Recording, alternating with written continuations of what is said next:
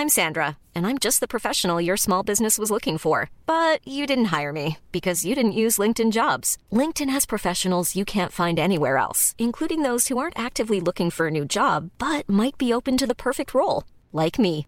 In a given month, over 70% of LinkedIn users don't visit other leading job sites. So if you're not looking on LinkedIn, you'll miss out on great candidates like Sandra. Start hiring professionals like a professional. Post your free job on linkedin.com/people today.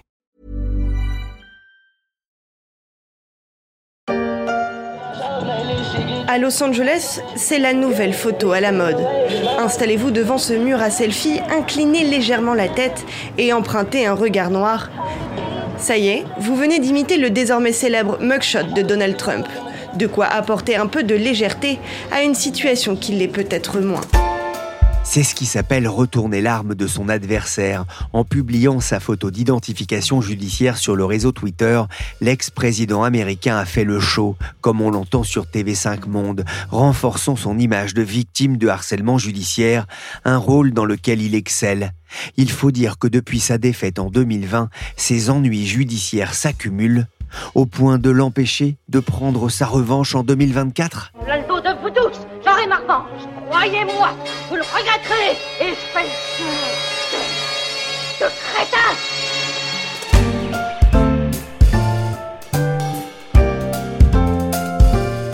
Je suis Pierrick Fay, vous écoutez La Story, le podcast d'actualité de la rédaction des Échos, un programme disponible sur toutes les plateformes de téléchargement et de streaming. Abonnez-vous pour ne manquer aucun épisode.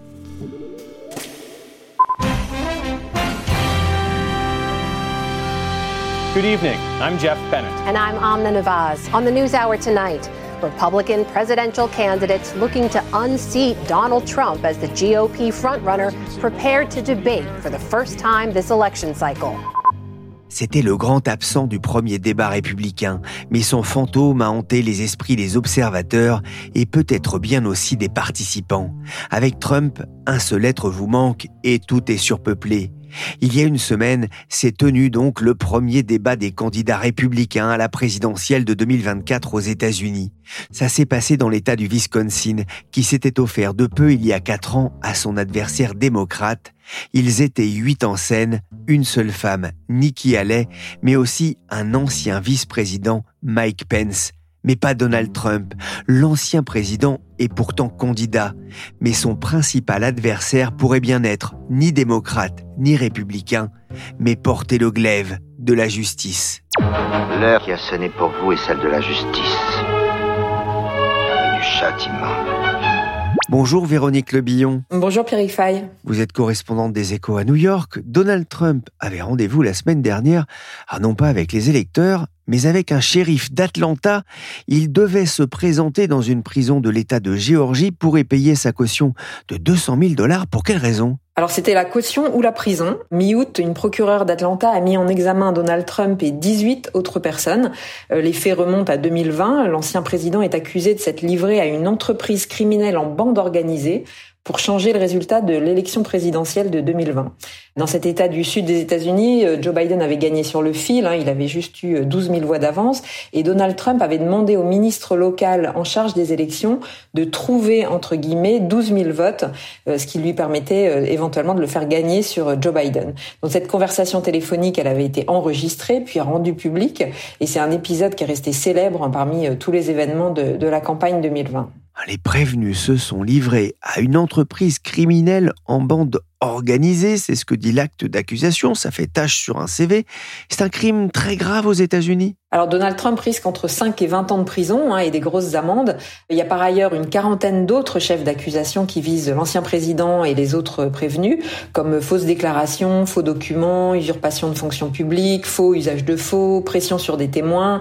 Euh, il y a aussi des délits informatiques et aussi un parjure, euh, c'est-à-dire une violation de serment. Donc la liste est assez longue. Il n'est pas tout seul effectivement à être poursuivi. Les prévenus avaient jusqu'au 25 août pour se livrer volontairement à la justice de Géorgie. Il a donc fait un petit tour euh, à la prison, mais c'est un peu comme au Monopoly, hein, quand on fait un double 6 au dé. Ça a été un passage éclair, mais un passage éclair qui restera dans l'histoire? Bah Oui, ce passage à la prison d'Atlanta, il restera dans les annales, hein, parce que pour la première fois, euh, la justice a aussi pris une photo d'identité judiciaire de Donald Trump ce qu'on appelle un mugshot. Donc Donald Trump avait été inculpé trois fois auparavant déjà, mais les juges à l'époque, enfin depuis le printemps, avaient estimé qu'il était suffisamment reconnaissable pour qu'il n'y ait pas besoin de le prendre en photo. Donc cette fois là, il y a une photo d'identité judiciaire d'un ancien président, ce qui est vraiment totalement inédit. Et quelle photo, hein, d'ailleurs, il faut le dire. Ouais, quelle photo, effectivement. Hein, c'est pas du tout un homme contrit, défait par les accusations qu'on voit. Hein, c'est vraiment quelqu'un de combatif, furieux, euh, etc. Et donc, euh, évidemment, euh, cette photo, Donald Trump va l'utiliser à son profit. Hein, et, on voit qu'il s'est complètement prêté à cette photo comme il l'aurait fait pour une campagne électorale ou, publicitaire. d'ailleurs, il l'a immédiatement posté sur les réseaux sociaux et notamment sur son compte Twitter qu'il n'utilisait plus. Et il a relayé cette photo avec un appel aux dons à ses supporters. Et donc euh, ça marche d'ailleurs à chaque fois euh, qu'il a été inculpé depuis le printemps, il y a des dons euh, de supporters de Donald Trump juste après. Oui, c'est vrai que Trump, il a dû quand même payer une caution de 200 000 dollars hein, pour éviter la case prison. C'est un peu plus cher qu'un double 6. Mais cette photo d'identification judiciaire, ce fameux mugshot, ce que vous racontez, hein, ça lui a déjà rapporté beaucoup plus en fait. Oui, oui, à chaque fois, donc effectivement, il fait un appel aux dons en disant, voyez, je suis complètement pris par une, une justice corrompus, etc. Et donc euh, les donateurs, notamment les petits donateurs, hein, qui sont vraiment euh, très nombreux à, suivre Trump, donnent 10 euh, dollars, 20 dollars, etc. Souvent même 47 dollars, parce que s'il était élu, il serait le 47e président, et donc c'est une espèce de chiffre symbolique dans les appels aux dons de Trump et son équipe de campagne Trump 2024 a surfé sur l'effet mugshot et elle a indiqué dimanche dernier un chiffre 7,1 millions de dollars. C'est le montant des fonds levés depuis la publication du tweet de Trump avec sa photo d'identification. Avec ce message lancé à ses fans, l'État de l'ombre tente de faire du président Trump l'ennemi public numéro un pour oser défier la classe dirigeante corrompue de Washington. Des petits micmacs avec les corrompus du régime. C'est bien fini. Et oui, Véronique, hein, les élections présidentielles, c'est aussi une course pour l'argent, et en la matière, Donald Trump sait y faire. Quoi qu'il en soit, cette poursuite en, en Géorgie, c'est pas la seule affaire judiciaire dans laquelle l'ex-président américain est poursuivi. Non, l'affaire de Géorgie, c'est la quatrième inculpation de l'ancien président, et tout ça s'est passé en quelques mois seulement, hein, depuis le printemps. Euh, et pour rappel, aucun ancien président n'avait été auparavant inculpé euh, dans un dossier pénal. Donc ces quatre affaires, elles sont de degrés divers. Hein. La première, c'était pour une affaire de financement électoral. Euh, Donald Trump a été accusé d'avoir utilisé l'argent de la campagne pour acheter le silence d'une actrice porno avec laquelle il aurait eu une relation.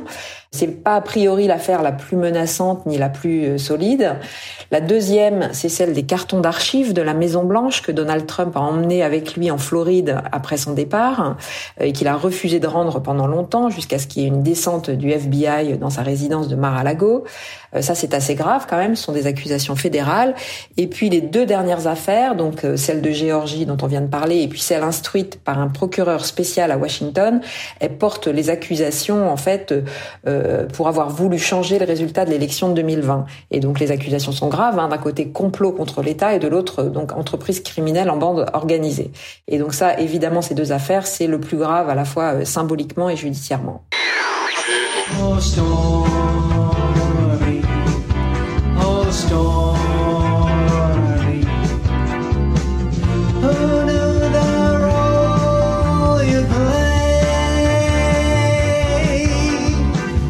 De la crise du Capitole à la tentative de remise en cause du vote en Géorgie, en passant par la fameuse affaire Stormy Daniels, cette actrice de film porno mise en musique ici par Don Caron et ses potes sur Parody Project, ses avocats ne vont pas manquer de travail dans les prochains mois. Justement, comment Donald Trump se défend-il? Alors il y a deux niveaux de réponse hein, chez Donald Trump, euh, la défense face au grand public et puis la stratégie judiciaire. Donc côté public, bah, il dénonce une chasse aux sorcières, une manipulation politique pour l'empêcher de faire campagne. Euh, sur la forme, en plus, il a choisi vraiment euh, l'attaque et l'invective. Hein. Il essaie de décrédibiliser le, le, système judiciaire et notamment les procureurs qui portent les accusations. ils sont accusés d'être d'extrême gauche, d'être corrompus, etc. Donc ça, c'est la réaction un peu à chaud de Donald Trump. Mais il y a bien sûr en parallèle une stratégie judiciaire avec ses avocats, qui est pour l'instant en fait de différer le plus possible les procès pour que cela ne vienne pas interférer avec l'élection ou qu'ils ne se retrouvent pas en prison éventuellement avant euh, le scrutin. Donc pour l'instant, ça n'a pas vraiment fonctionné. Hein. Les dates des procès ont déjà été rendues publiques pour la plupart et ça devrait démarrer en mars euh, l'an prochain et en mai ensuite. Mais ce sont des gros dossiers qui sont très complexes et donc c'est difficile euh, aujourd'hui de savoir si ces calendriers en fait seront tenus. The ridiculous and baseless indictment of me by the Biden administration's weaponized Department of Injustice will go down as among the most horrific abuses of power in the history of our country. Many people have said that. Democrats have even said it. Une persécution vicieuse, une mascarade de justice, une tentative du président Joe Biden de faire emprisonner son principal opposant dans un déni euh, démocratique. Donald Trump dans ses œuvres il y a deux mois dans un meeting en Géorgie. Sur son réseau Trouche Social, il s'en donne aussi à cœur joie, avec même des menaces contre la justice. Si vous vous en prenez à moi, je m'en prendrai à vous, ça va loin quand même. Ouais, mais c'est vraiment une sorte de quotidien en fait. Enfin, de fait, euh, on a dépassé totalement euh, voilà ce qui était euh, imaginable auparavant dans dans le discours politique, mais c'est vraiment un vocabulaire qui est utilisé quotidiennement par Donald Trump en fait. Oui, parce que ce qu'il faut comprendre aussi, et pour comprendre aussi à quel point Donald Trump est en colère, c'est que ses poursuites interviennent en plein démarrage de la course à l'investiture républicaine pour la prochaine euh, présidentielle, est-ce que ces révélations ont une incidence sur euh, la campagne et sur la cote de l'ex-président? Bah Pour l'instant, ces inculpations, elles ont profité à Donald Trump. Hein. L'élection présidentielle, c'est une sorte de scrutin à deux tours aux États-Unis, avec une primaire interne dans chaque camp, puis le duel présidentiel entre démocrates et républicains. Donald Trump domine complètement la primaire républicaine aujourd'hui. Hein. Il avait 15 points d'avance sur euh, Ron DeSantis, le gouverneur de Floride, en janvier. Euh, maintenant, il a 40 points d'avance. Et quand on regarde la courbe des sondages, la première inculpation, elle a eu un effet vraiment massif sur sa popularité. Euh, Trump a gagné 10 points en l'espace de quelques jours et au détriment de Ron DeSantis, qui a eu en plus, c'est vrai, une assez mauvaise stratégie et qui s'avère assez maladroit dans sa campagne. Donc il y a eu une espèce de double effet comme ça. Et puis Trump l'a vraiment éreinté en plus, donc euh, voilà, ça a un effet euh, chaque fois qu'il m'inculpe, nous montons dans les sondages, avait notamment déclaré Donald Trump. Il nous manque une inculpation supplémentaire pour gagner cette élection. Bon, avis au juge hein, qui voudrait lui chercher des, noises. Vous avez parlé de Trump, il y a aussi euh, Ron DeSantis. Quels sont les, les autres candidats côté républicain? Alors, il y a une douzaine de candidats républicains pour cette primaire à droite. il y a quelques noms connus, comme le gouverneur de Floride, donc Ron DeSantis qui avait été très bien réélu à son poste en novembre l'an dernier. Il y a aussi euh, l'ancien vice-président de Donald Trump, Mike Pence. Euh, les autres ont encore pour beaucoup un déficit de notoriété, hein, sont souvent des gouverneurs euh, actuels ou anciens. Il y a Nikki Haley, par exemple, la seule femme de la course, Chris Christie, Asa Hutchinson, Doug Burgum. il y avait aussi le maire de Miami, Francis Suarez, un des rares maires d'une grande ville qui soit républicain, mais il vient de renoncer parce qu'il n'arrive pas à percer dans les sondages. Et puis il y a quelques vrais outsiders enfin surtout un en fait, qui s'appelle Vivek Ramaswamy. C'est un jeune entrepreneur de 38 ans. Il a jamais eu un seul mandat politique. Et donc pour se faire connaître, bah, tous ces candidats, en fait, ils investissent d'abord les États qui vont voter les premiers dans la primaire, parce qu'il faut créer une sorte d'effet, une sorte de buzz. Euh, donc là, en l'occurrence, ce sont l'Iowa et le New Hampshire. Et ils recrutent des bénévoles pour faire du porte-à-porte, ils vont à toutes les fêtes locales, voilà, ils font passer des publicités sur les télés, les radios locales. Et donc tout ça essaie de créer un peu un momentum pour eux. Ouais, on est au tout début hein, de, de, cette campagne côté euh, républicain. Il y a d'ailleurs eu un, un, premier débat euh, à la télévision hein, sur Fox News, le premier débat des républicains, sans Donald Trump. Comment ça s'est passé? Alors oui, Trump avait refusé de participer au débat euh, en estimant qu'il a déjà gagné le match, en fait, qu'il est bien au-delà de ses et que l'affiche donc n'était pas euh, à son niveau, en fait. Alors euh, ce débat télévisé, il y avait huit candidats qui étaient sur scène parce qu'il fallait quand même se qualifier avec des seuils à franchir en termes de popularité dans les sondages et en nombre de donateurs. Il a duré deux heures. C'était surtout un débat euh, sur les personnalités. En fait, on sentait que vraiment les candidats voulaient se faire connaître du grand public. Alors, on voyait bien un peu les stratégies esquissées par les uns et les autres, mais c'était pas un débat sur les programmes très précis. Et ce qui est resté au final de ces deux heures, c'était euh, bah, pas mal de, de, disputes en fait pour essayer de se valoriser euh, soi-même et puis de voilà de percer un peu l'écran quoi. Après ce premier rendez-vous télévisé, justement, euh, qui semble avoir les capacités de faire le match euh, contre Trump? Bah, Ron DeSantis avait beaucoup approuvé dans le débat, puisque euh, lui était vraiment perçu comme le rival possible de Donald Trump, mais qu'il a complètement dévissé dans les sondages ces derniers mois, parce qu'il a choisi notamment une stratégie vraiment à la droite de Trump hein, sur le plan des idées, et qu'il a du mal en plus à connecter avec les électeurs. C'est quelqu'un d'assez froid. Donc on peut pas dire qu'il est vraiment réussi dans ce débat parce qu'il apparaît toujours assez mécanique dans ses réponses. Mais il joue le temps long, c'est-à-dire qu'il a de l'argent euh, à disposition, donc c'est assez crucial dans une campagne américaine, et il table un peu sur les ennuis de Trump pour, euh, voilà, en tout cas se maintenir longtemps. Euh, Mike Pence, donc l'ancien vice-président de Donald Trump, a été assez bon dans son registre. il avait tenu tête à Trump, on s'en souvient, lors de l'invasion du Capitole début 2021, et sa fidélité à la Constitution, c'est aujourd'hui une sorte de badge d'honneur pour lui. Euh, il était plus incisif que d'habitude dans ce débat. Il pouvait montrer qu'il avait euh, de l'expérience.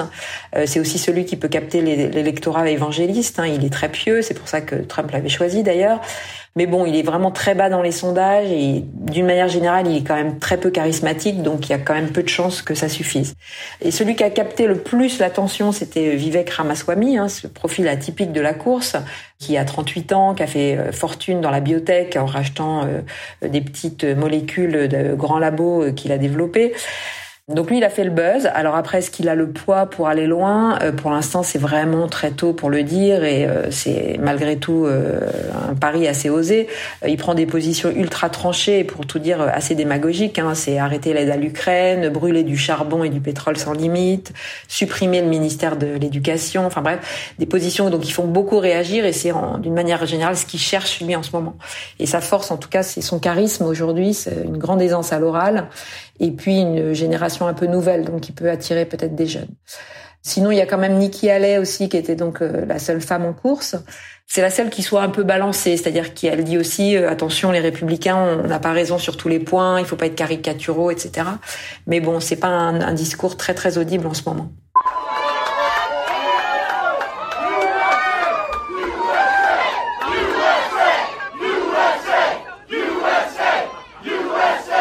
C'était il y a un peu moins d'un mois l'arrivée de Donald Trump dans un restaurant Dairy Queen de Council Bluffs, c'est dans l'Iowa. Il était devant les caméras de NBC.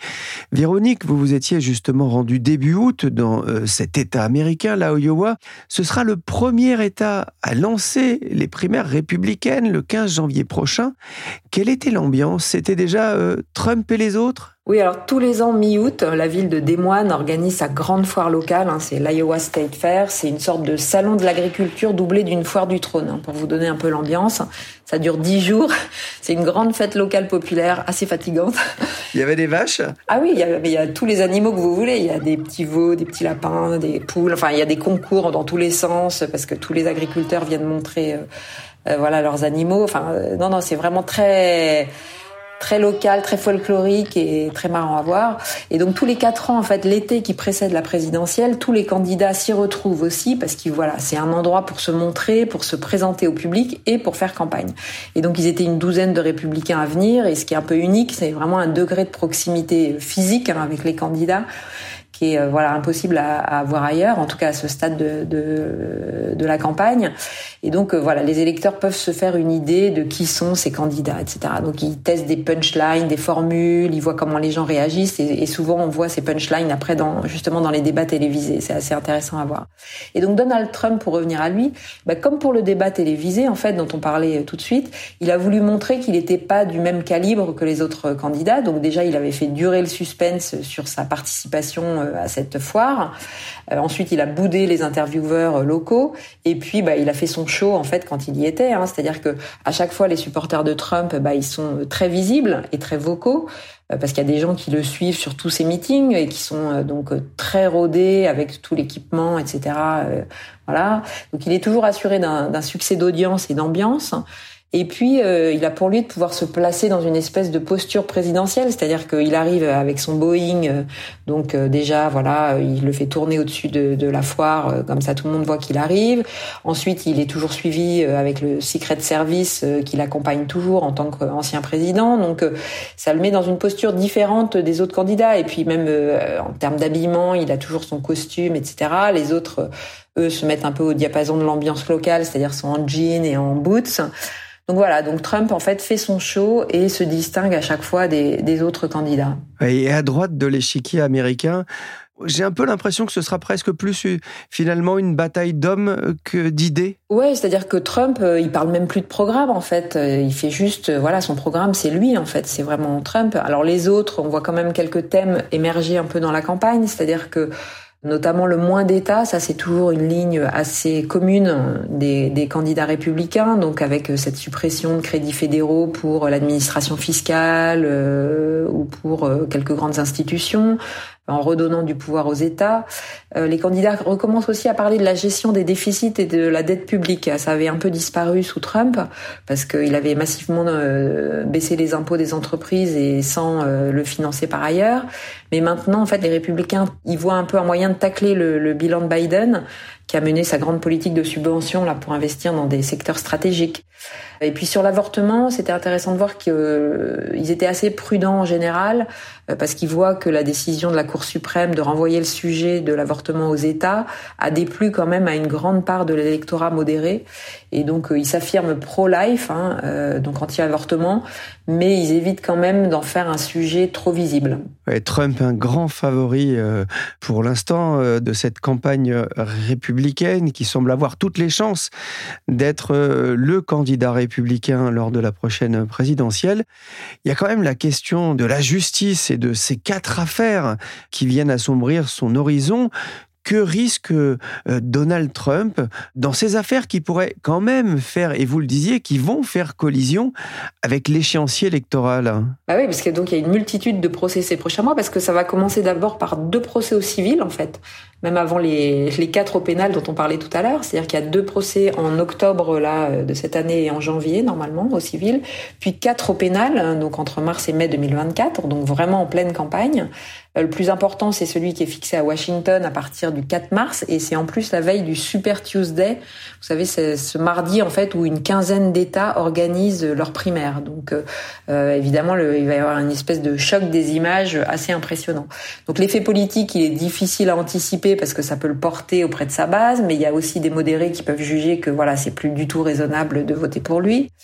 Et au-delà du calcul politique, quand même, il y a aussi euh, juste cet agenda qui va être complètement cannibalisé par les audiences, parce que ça va être beaucoup de temps pour lui euh, à passer euh, dans les tribunaux, et puis aussi de l'argent à trouver pour financer sa défense, parce que ça tourne assez vite.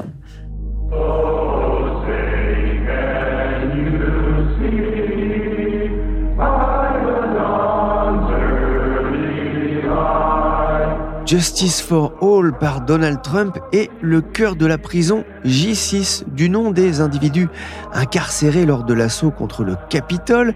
Alors cette vidéo c'est pas une parodie, hein, elle est même sur Spotify. Elle aurait été l'une des meilleures ventes digitales au mois de mars dernier aux États-Unis et elle fait déjà un carton dans les meetings de Trump. Trump et la prison pourrait-il être absent du scrutin pour des raisons judiciaire, notamment s'il est condamné bah, S'il était condamné à de la prison, euh, il est probable quand même qu'il fasse appel, j'imagine. Euh, alors euh, après, il y aura peut-être des appels suspensifs. Donc c'est vraiment difficile de prévoir ces délais. Hein. Donc et visiblement, même s'il était mis en prison, il pourrait en théorie être élu malgré tout. Bon, après, il faudrait voir dans un duel avec euh, Joe Biden, euh, le plus probablement, donc euh, ce que ça donnerait et si voilà les modérés se diraient qu'il faut passer à autre chose. Et comment le président Biden, vainqueur en, 2020 contre Trump, réagit-il à, cette accumulation d'affaires contre celui qui semble bien parti quand même pour être à nouveau son adversaire en, en 2024 Alors sur la forme, Joe Biden prend soin de ne pas réagir, évidemment, de laisser la séparation des pouvoirs s'exercer Hein, entre l'exécutif et le judiciaire.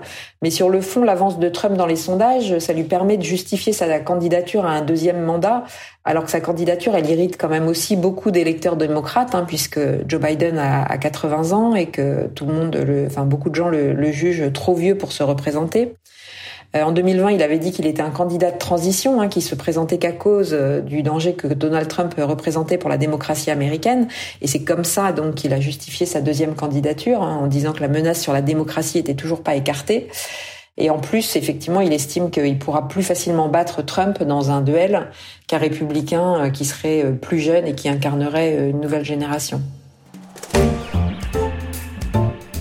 Merci Véronique Le Billon, correspondante des Échos à New York. Cet épisode de la story a été réalisé par Willy Gann, chargé de production et d'édition Michel Varnet.